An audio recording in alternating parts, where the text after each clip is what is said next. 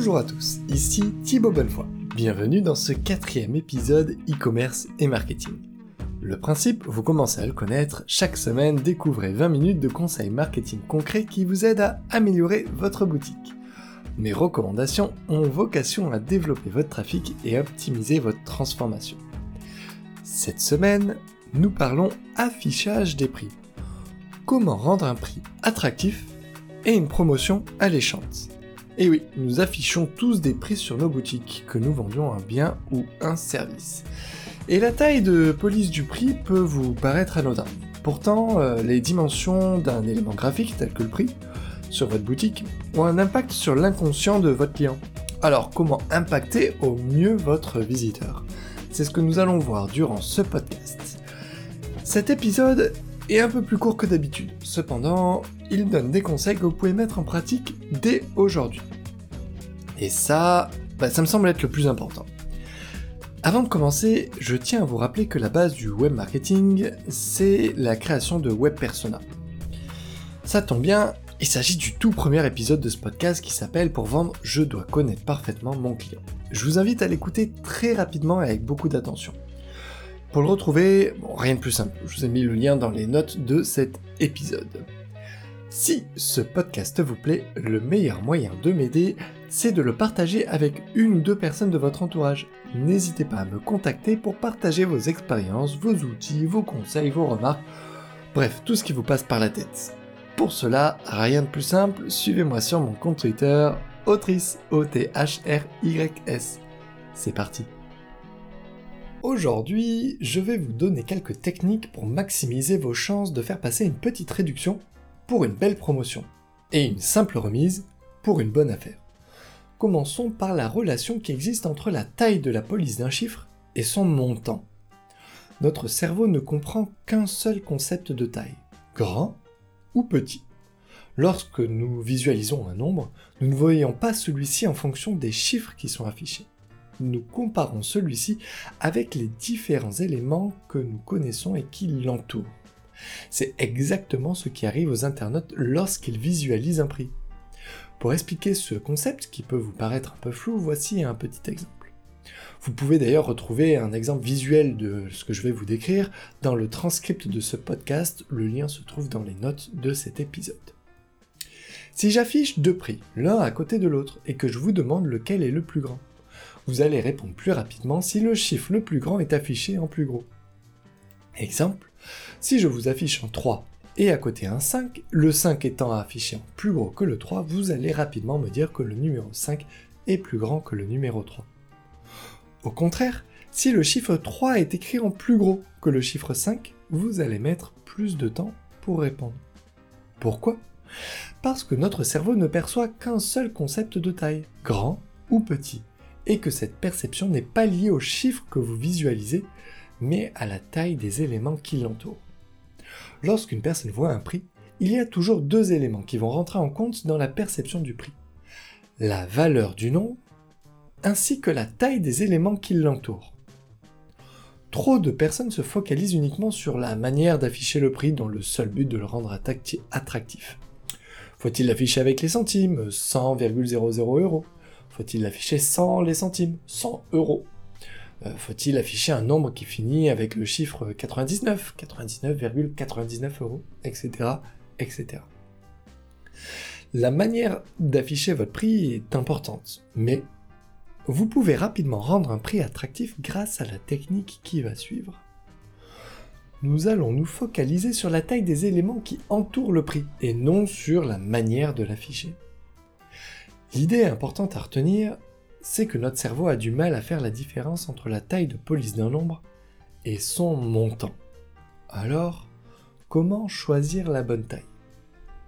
La question à laquelle nous allons maintenant répondre, c'est comment appliquer ce que nous venons de voir pour le e-commerce. Si vous jetez un coup d'œil aux tarifs annoncés pour l'achat d'un logiciel SaaS sur Internet, de nombreux sites affichent leur prix dans un large rectangle il s'affiche euh, prix basique 19 dollars par mois, standard 49 dollars par mois, pack avancé 99 dollars par mois. C'est une approche intéressante, le prix est visible et le client peut facilement le comparer. Mais ce n'est pas la bonne manière de faire. Le cerveau perçoit l'élément prix en fonction des éléments qui l'entourent. Pour minimiser le tarif de l'abonnement, suivez le guide. Au lieu d'afficher le prix en grand et en haut, il faut mettre en avant le nom de votre plan. C'est en dessous de celui-ci et en plus petit que vous devez afficher le prix. La taille de la police est importante, mais ce qu'il est vraiment, et je le répète, ce sont les éléments qui l'entourent. La taille du nom du plan permet au cerveau de comparer deux éléments visuels et de rendre le prix plus attractif.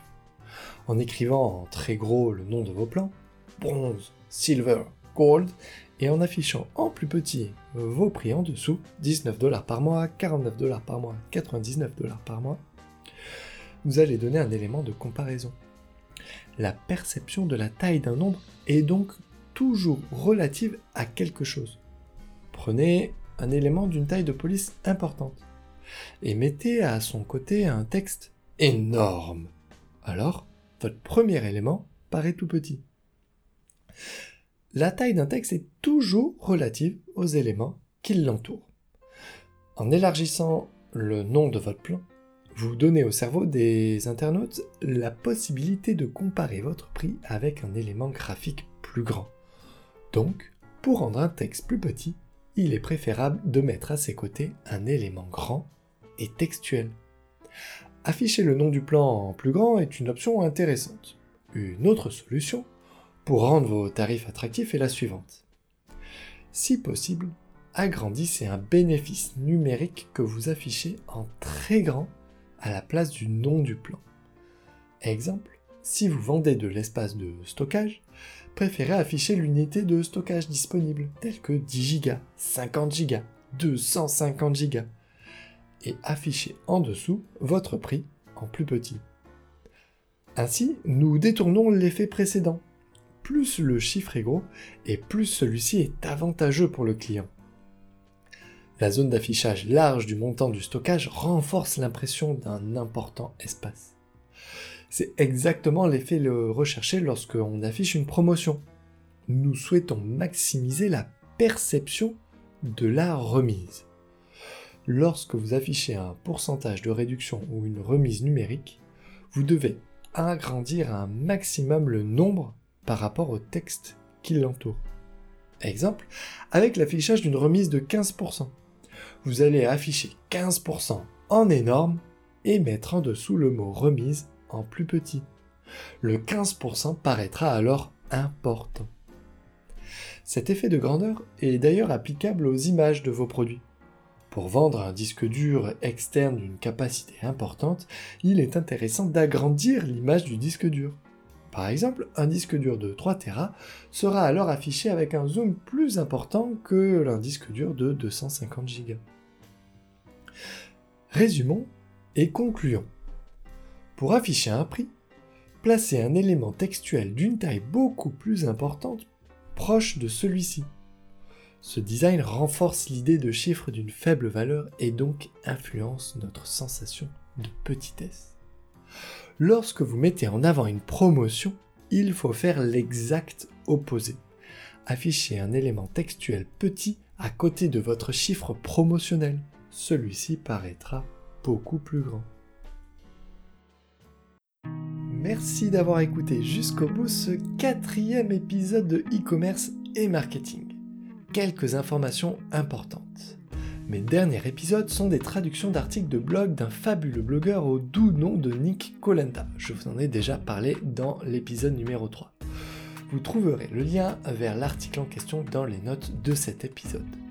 La transcription de ce podcast est également disponible en français sur le site de growthfamily.com. Le lien est également dans les notes de cet épisode.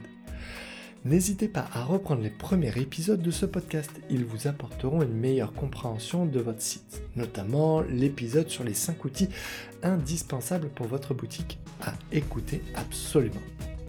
Si ce podcast vous plaît, partagez-le sur votre LinkedIn ou votre Facebook. Cela me sera d'une très grande aide. Indiquez-moi sur mon Twitter comment je peux vous aider en retour. Mon Twitter, Autrice, O-T-H-R-Y-S. À la semaine prochaine pour un nouvel épisode e-commerce et marketing.